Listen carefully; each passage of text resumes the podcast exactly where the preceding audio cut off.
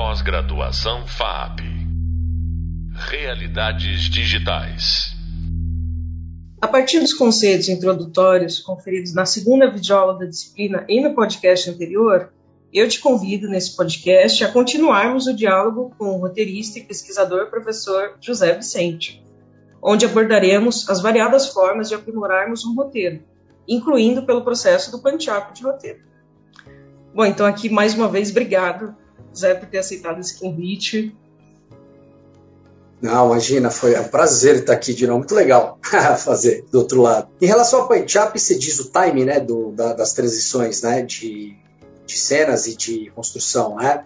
É desse tipo que a gente está conversando? Sim, acho que a gente pode, pode começar por isso, assim, né? O que, que é o punch-up, né? Punch-up é quando a gente abre um roteiro e começa a pensar, cara, o roteiro tá legal, mas dá para aprimorar, né? O que, que eu posso fazer para deixar esse roteiro mais com a cara mais redondinha, assim, né? Então acho que tem várias formas, né, disso acontecer. Mas eu vou deixar para você falar, porque você é o nosso convidado. é, não, é claro. Escrever é um ofício como qualquer outro. Quanto mais você escreve, melhor você escreve, mais roteiros você lê, mais você entende como funciona, né? É, normalmente quando a gente a gente trabalha no meio artístico, assim, acho que isso é variado para qualquer área de arte, fica um pouco de medo, né, de seguir determinadas regras, né, e falar, meu Deus, eu estou perdendo minha autoria, né, etc. Mas é uma questão que é o seguinte, cara, não, não dá para você tocar guitarra se você não tocar as notas da guitarra. Isso não existe, certo? Então, o mínimo de obviedade você tem em qualquer arte. Você vai pintar, você tem que ter um pincel e tinta e por aí a coisa vai. E no roteiro, cara, não, não é muito diferente assim. Existem roteiros muito mais soltos, né, que caem no, no ambiente lírico, no ambiente experimental, etc. Mas tem um roteiro de comunicação, que é o que é feito 99% das vezes, inclusive em séries é quase que 100% né, das vezes, que é a questão da, da, dramaturgia, da narrativa e de você construir uma unidade narrativa. Né? E uma grande questão que tem é que a gente acaba não percebendo isso por por muita gente né, que assiste como só como entretenimento não percebe, mas o roteiro é construído por uma coisa chamada beat, né, que é uma coisa que é a nota do roteiro. Tanto a nota quanto os espaços em vazio, né, que são os intervalos. Um silêncio vale muita coisa também dentro de um roteiro. E a melhor forma de você aperfeiçoar a construção de roteiro, primeiro é identificar, cara, o que, que tem aqui que não serve para nada. E você sempre vai encontrar. É um processo doloroso, porque você escreve tudo muito carinho, né? E na hora de cortar você fala, não, mas deu tanto trabalho para escrever essa cena. Mas tem uma frase do, do diretor Darren Aronofsky, claro, uma metáfora a frase, mas é uma frase funcional, que ele fala assim, eu só sei que meu filme está pronto quando eu tenho coragem de tirar a cena que eu mais gosto da montagem final. Porque daí o cara realmente abre mão e está pensando no todo, não está pensando individualmente no processo. E no roteiro isso acontece muito. Quando você tem um roteiro de dramaturgia, você tem um ponto A e um ponto B. Né? Ponto A é o começo, ponto B é o fim. E você tem que seguir do ponto A para o ponto B ininterruptamente. Você não vai seguir em linha reta, porque é um roteiro que não acontece absolutamente nada, é totalmente entediante, mas você não vai voltar e não vai subir em linha reta também. Os 0 graus e 90 graus são igualmente problemáticos informação óbvia e falta de informação é igualmente problemático. Então, de uma certa forma, você faz um caminho tortuoso, porque o personagem tem que atravessar um caminho tortuoso, mas você precisa encontrar os motivos que levam uma coisa que acontece no ponto A até o ponto B. Se o personagem vai fazer essa caminhada de uma maneira óbvia, o ideal é você tirar isso do roteiro. Esse seria o primeiro passo, que é o grosso, né? Você vira, por exemplo, e fala assim: vamos procurar um tesouro na floresta. Cara, não precisa mostrar a gente no carro viajando para a floresta. A gente sabe que a gente está indo para lá. Isso é perda de tempo. Isso é coisa óbvia, né, que tem no roteiro. Depois você começa a pensar redundância. Na vida real, às vezes você precisa explicar duas, três vezes uma coisa para alguém, mas, cara, a tela de um cinema e o grau de concentração que você tem assistindo um filme ou uma série é muito grande. Uma informação na tela é o suficiente. Então, se você coloca, por exemplo, só para dar um exemplo, né? Você dá um close no olho de uma pessoa chorando. Se for um filme tipo A Culpa é das Estrelas, ela está chorando de tristeza. Se for um filme tipo Hacking para um Sonho, provavelmente ela está chapada. Porque você associa diretamente ao universo das drogas. Falar mais do que isso é redundante, a tela já está mostrando para a gente que a gente precisa saber. Né? A mesma informação em ambientes diferentes tem conotações diferentes. Então a primeira coisa é não ser redundante e lembrar, cara, que o espectador não é estúpido, ele entende o que você está querendo dizer. Então, se você construir de uma forma lógica, mesmo que ele não pesque a informação aqui, na somatória ele vai compreender a frase completa. Isso é uma coisa lógica também. Então, é sempre você ser o mais conciso e se focar no que tem de mais importante. Então, por exemplo, se você está num filme de ação, se foque nas sequências de ação.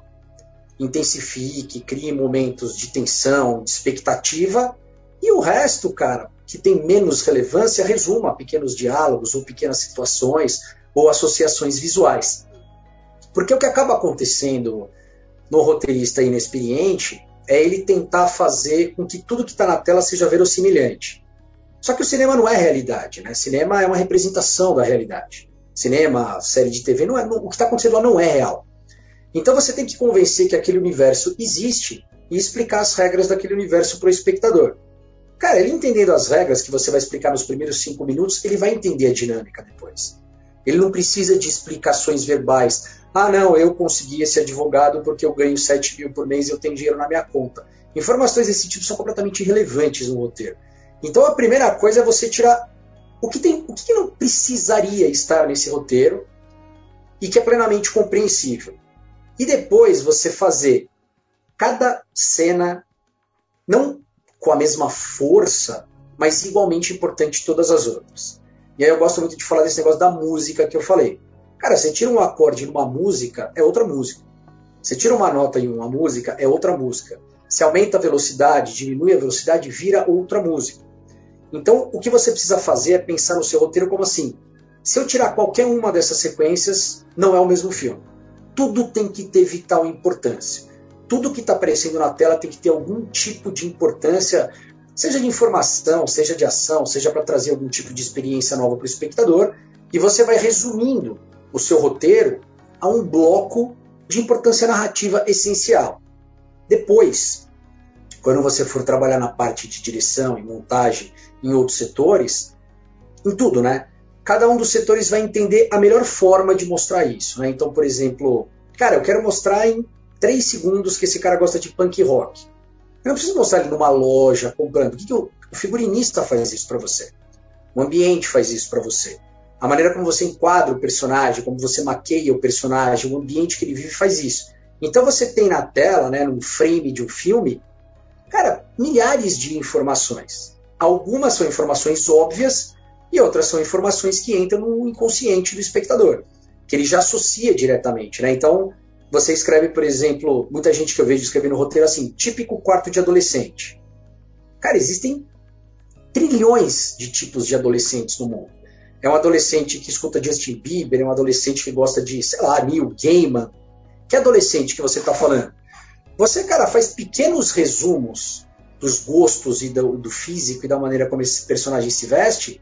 Em um segundo você já tem todas essas informações.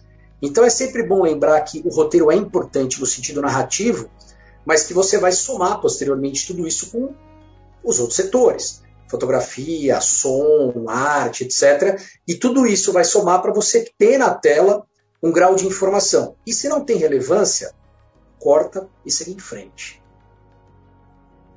Ah, perfeito. Eu queria entrar num, num ponto bem importante que você mencionou, que são os beats, né?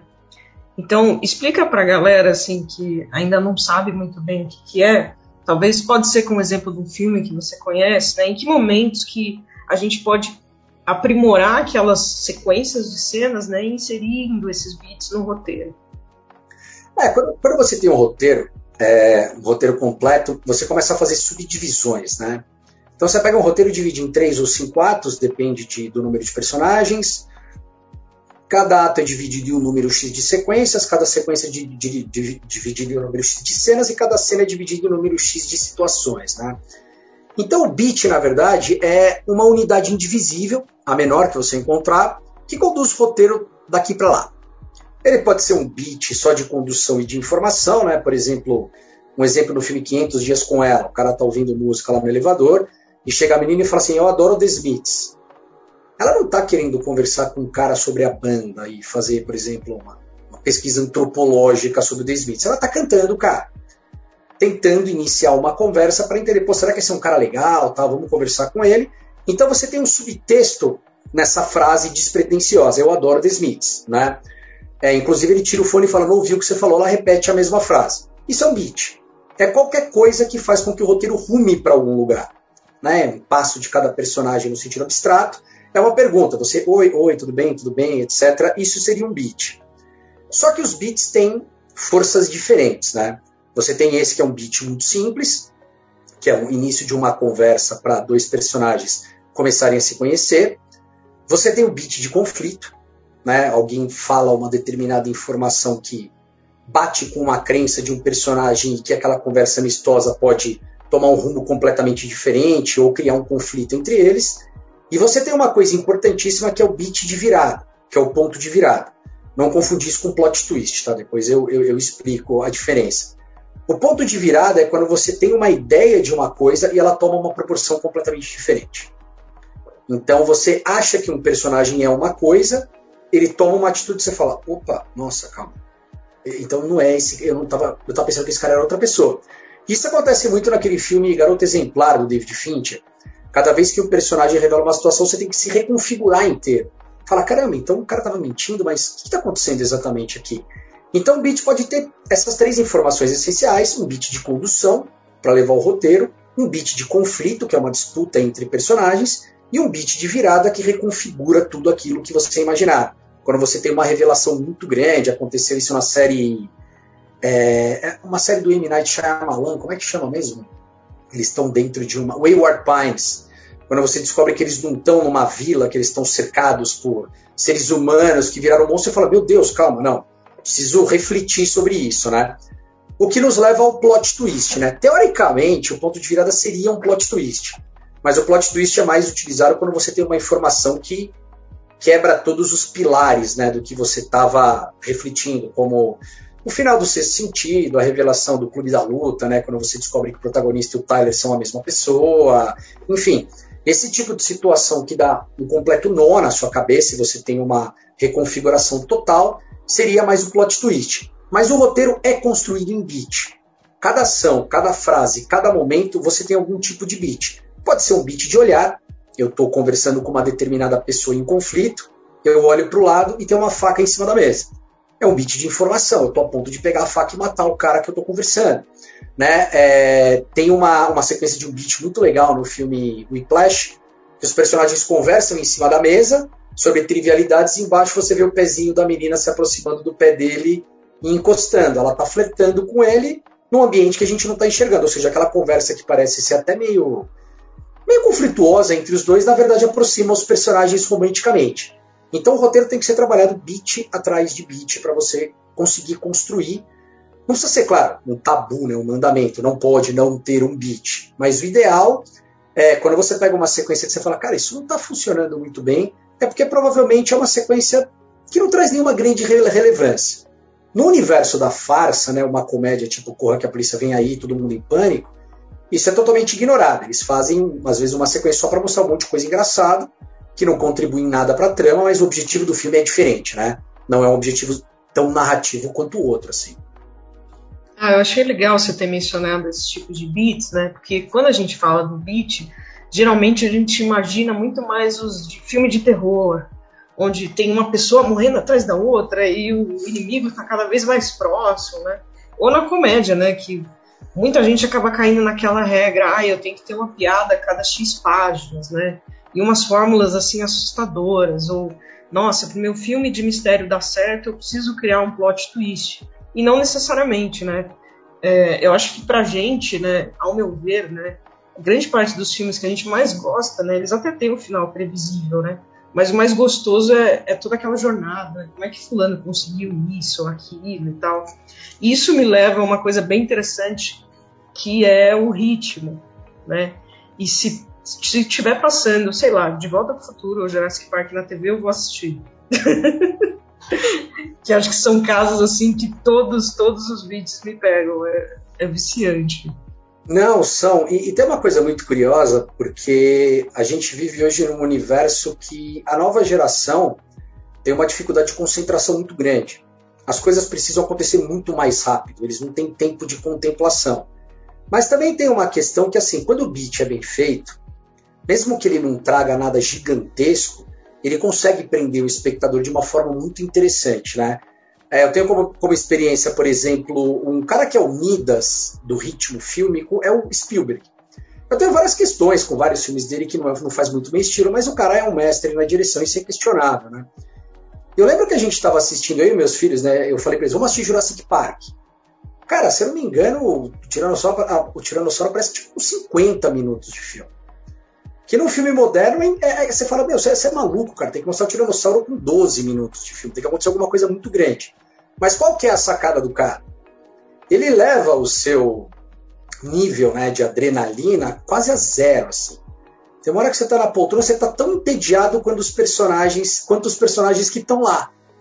Cara, quando você vê os copos, né, com aquela água, e você fala, putz, a gente sabe que o Tiranossauro... Porque a gente sabe que ele vai aparecer. Eles estão na frente da cela, da, terra, da grade, o bode sumiu, não tem por que não aparecer ele, né?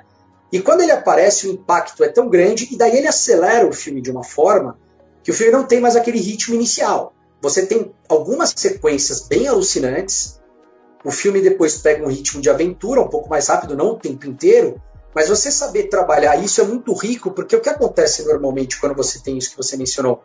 Ah, não, o filme de suspense tem que ter plot twist, não sei o que, tem que ter jumpscare. O que, que acontece? Nos primeiros 30, 40 minutos, você tem um filme excelente. Na última hora você não tem nada. Porque tudo que todas as balas que você tinha no cartucho você desperdiçou no começo. Você faz as melhores piadas nos primeiros 10 minutos, como é que você vai fazer o cara rir depois? Você já contou suas melhores piadas. Então a gente pega, por exemplo, alguns filmes, dois filmes que me vêm à cabeça de terror que são extremamente funcionais e muito bons, que é o Iluminado e o Exorcista, cara. Não tem nem jumpscare no filme. Você sabe tudo o que está acontecendo. O exorcista, o exorcista, você sabe que o padre vai lá salvar a menina, ponto final. É só isso o filme inteiro. Como que isso é construído? Isso é construído em uma questão que você tem duas narrativas diferentes, né? A narrativa que é você tem mais informações do que o espectador, do que o protagonista, e você tem menos informações do que o protagonista. Quando você tem menos informação que o protagonista, você tem o famoso whodunit, né? Quem é o assassino, etc. E, tal, e no final tem uma revelação, que é a única coisa mais ou menos minimamente interessante no filme. O resto você fica naquela sequência, a não ser que você brinque, né? E, e ria de si mesmo, que nem aquele filme Knives Out lá, como é que é? Da Ana de Armas lá, que é um filme engraçado tal, então tudo bem, o filme não se leva a sério, é divertido. Quando você tem todas as informações, o filme fica muito mais interessante. Porque pequenas sequências que teoricamente não trariam nenhum grande resultado, pelas informações que você tem, cria uma tensão, fala, como que esse cara vai sair daí? Um dos melhores exemplos para mim foi feito numa série chamada Breaking Bad, que o primeiro episódio era assim, cara, ninguém ia assistir essa série se ela começasse do jeito que ela deveria. Um professor de química acordando, não tem água na casa, ele come com a família, ele vai dar aula, depois vai trabalhar lavando o carro. Você fala, cara, que série chata, cara, não acontece nada nessa série. Qual foi a grande sacada do, do cara que construiu o primeiro episódio? Aí é o papel do roteirista. O episódio começa com um cara careca de cueca dirigindo uma van no meio do deserto, um cara de máscara desmaiado, dois caras mortos atrás. Ele desce da van com uma pistola, sendo perseguido pela polícia, né? Pega a câmera e fala: Falam pra, digam para minha família que tudo que eu fiz eu fiz por amor a eles. Corta. A gente vê esse cara vestido para ir dar aula de química num colégio público. Você fala, cara, como que esse cara veio disso para aquilo? Porque você sabe que esse prólogo é o final do episódio. Então a construção do como é muito mais interessante do que o resultado, porque eu pergunto isso geralmente. Que filme que você assiste que você não sabe como vai terminar? Ah, no final do James Bond ele vai ter um derrame. Não vai acontecer isso, cara. No final do Ratatouille ele vai atacar o cara, o cara vai pegar a raiva, eles vão ser exterminados. Esse tipo de coisa não acontece. Normalmente você sabe como o filme vai terminar. O processo do como é muito mais interessante. E trabalhar com essas informações, você cria, você dá as informações para o espectador e vai criando os pontos de tensão, porque quando você sabe alguma coisa, você fica muito mais preocupada, né? Tipo, se você sabe que sua casa vai ser invadida por assassinos, você fica a noite inteira tenso aguardando os caras chegarem. Se você não sabe, você vai ficar sentado na sala vendo TV. E você vai ter uma hora que não vai acontecer nada. No filme você vai, por que esse cara tá aí? Por que a gente está assistindo isso?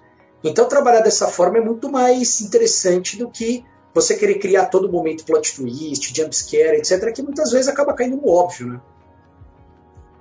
É, fora que a gente acaba caindo naquele protagonista Deus, né? Que sabe tudo, né?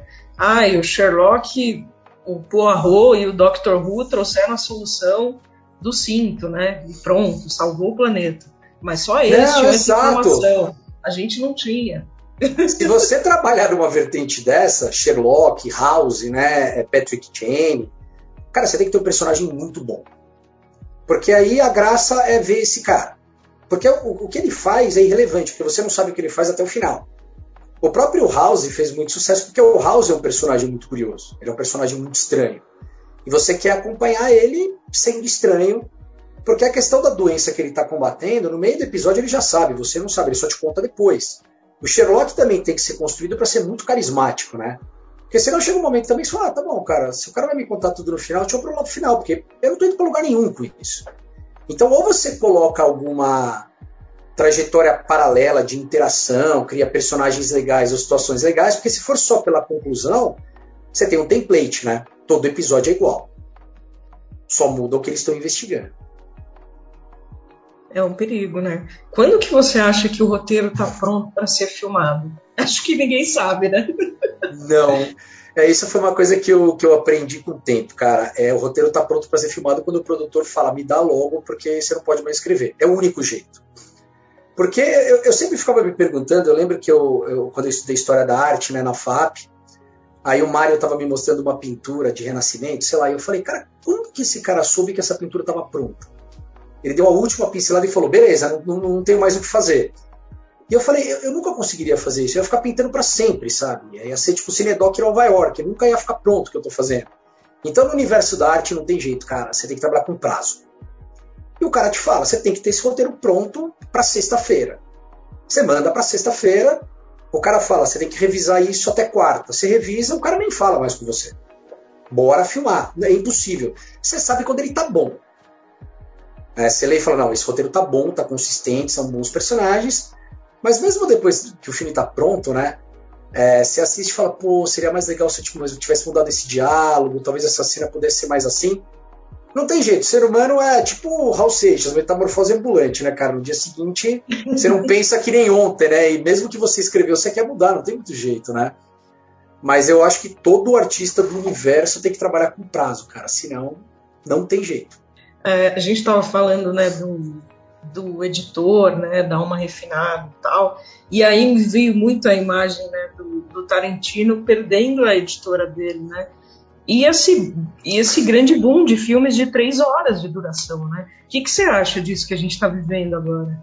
É, eu acho que são, são duas coisas diferentes, né? É, na minha opinião, o Tarantino perdeu a mão faz um tempo já, mas é uma opinião particular minha desde o Django Livre, que ele começou a ter seríssimos problemas fazendo os filmes dele, mas é uma questão pessoal.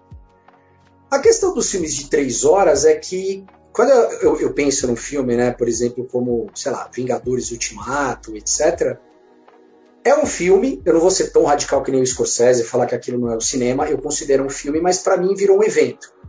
Então é que nem a galera que vai pro Lollapalooza. Quem vai cantar, tanto faz, cara, é, é legal curtir o evento. O que está acontecendo lá não é tão importante. Então eu acho que esse boom de filmes de três horas foi assim: ou você vê esses filmes ou você não tem opção.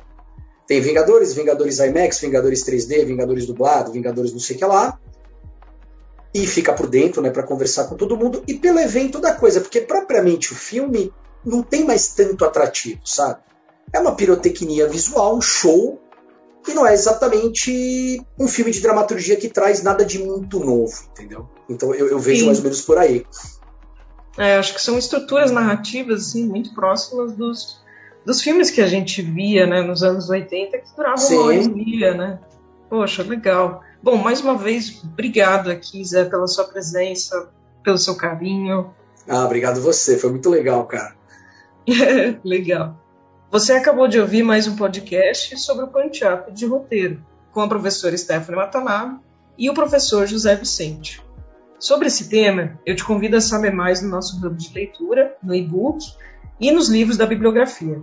No próximo podcast, você compreenderá a importância da direção de arte numa obra audiovisual. Eu te espero por lá. Pós-graduação FAP Realidades Digitais.